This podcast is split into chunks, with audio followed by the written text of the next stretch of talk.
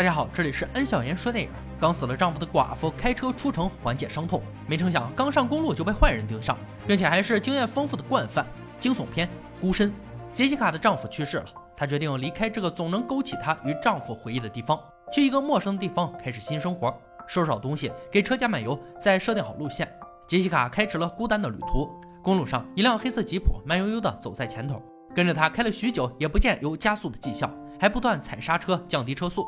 杰西卡想要从左侧超车，对方却在这个时候开始加速，不让他回右侧车道。眼见前方一辆卡车已经驶来，杰西卡一咬牙，猛打方向，强行变道，有惊无险的避过一场事故。正心有余悸呢，就发现吉普突然加速追了上来，也不超车，就跟在后面。杰西卡生性谨慎，赶紧在前方路口变道，看对方没有停车，直直驶去，提着的心才终于放下。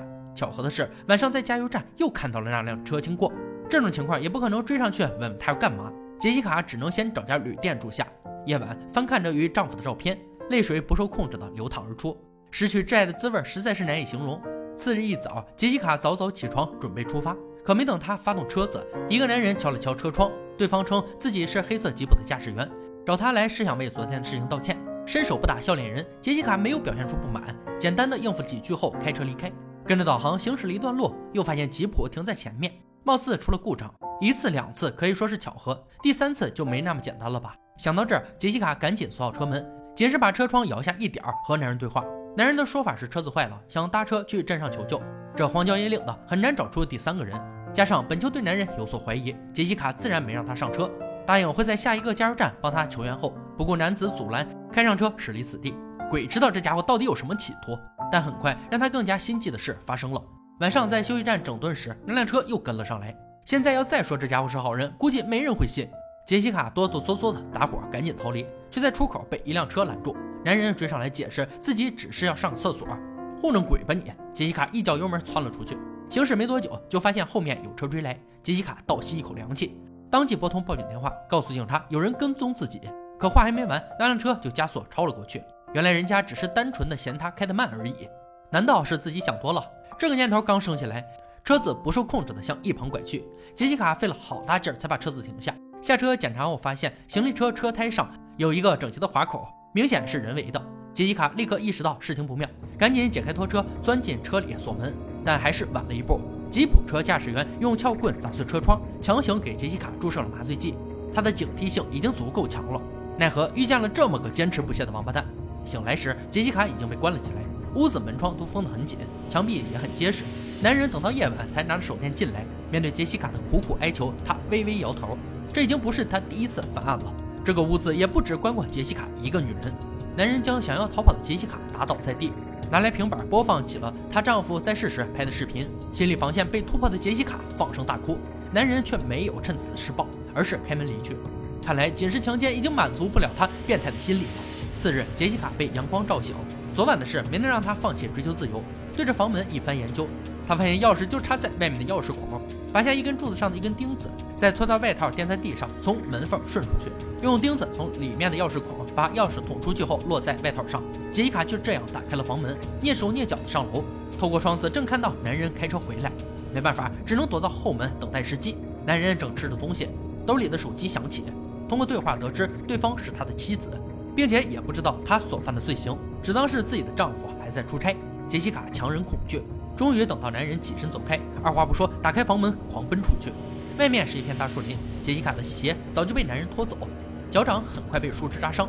但即使这样，她也不敢停下。这点疼痛与一个男人比起来根本不算什么。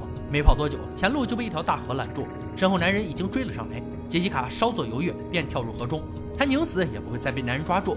湍急的河流很快就转他没了踪影。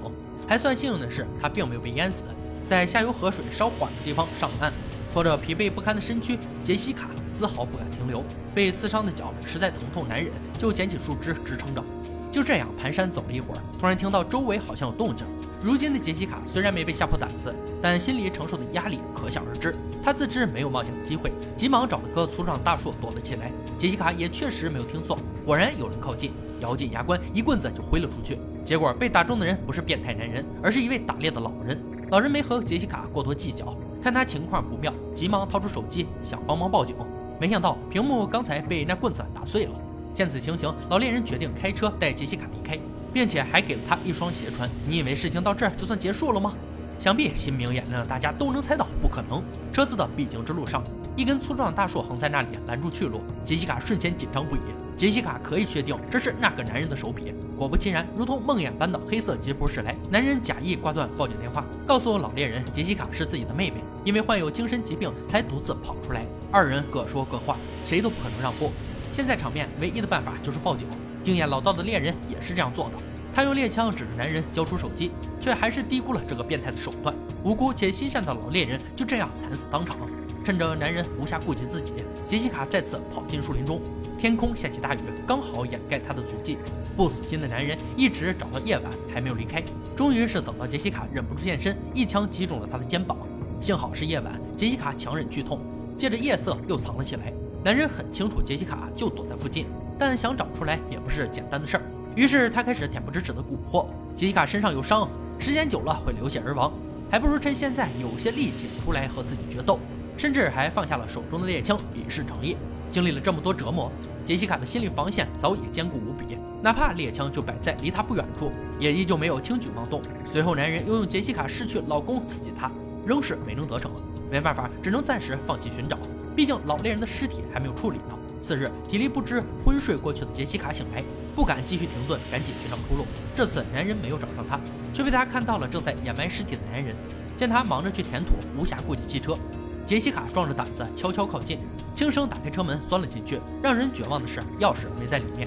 眼看男人就要弄完，现在出去也来不及了。杰西卡从扶手箱拿出手机，索性藏到了汽车后备箱。最危险的地方就是最安全的，哪怕是心思缜密的变态也想不到。辛辛苦苦追寻的猎物就在自己的车上，等待男人发动汽车驶离。杰西卡先借着引擎声的掩盖报警，奈何声音还是太小，警察根本听不清他说话，只能隐约听到杰西卡有危险。就在此时，男人已经发现了手机不见，心知藏不住的杰西卡果断发难，抄起车里的工具就抡在男人头上。哪成想这家伙血这么厚，这里头安哥看着都疼，他却啥事没有，还能一边开车一边抵抗。最终制服男人的也不是杰西卡，而是没控制好掀翻的车子。杰西卡先从车里爬了出来，往前走了一段路后停在原地，掏出兜里男人的手机拨给他的妻子，将男人犯下的恶全部告诉了他。女人一开始肯定是不信的，直到她听见随后而来男人的声音，才知道杰西卡所说的是事实。也是到了现在，杰西卡才知道眼前恶魔的名字——山姆。山姆捡起杰西卡扔在地上的手机，直挺挺朝杰西卡走去。只有干掉他，才能解心头之恨。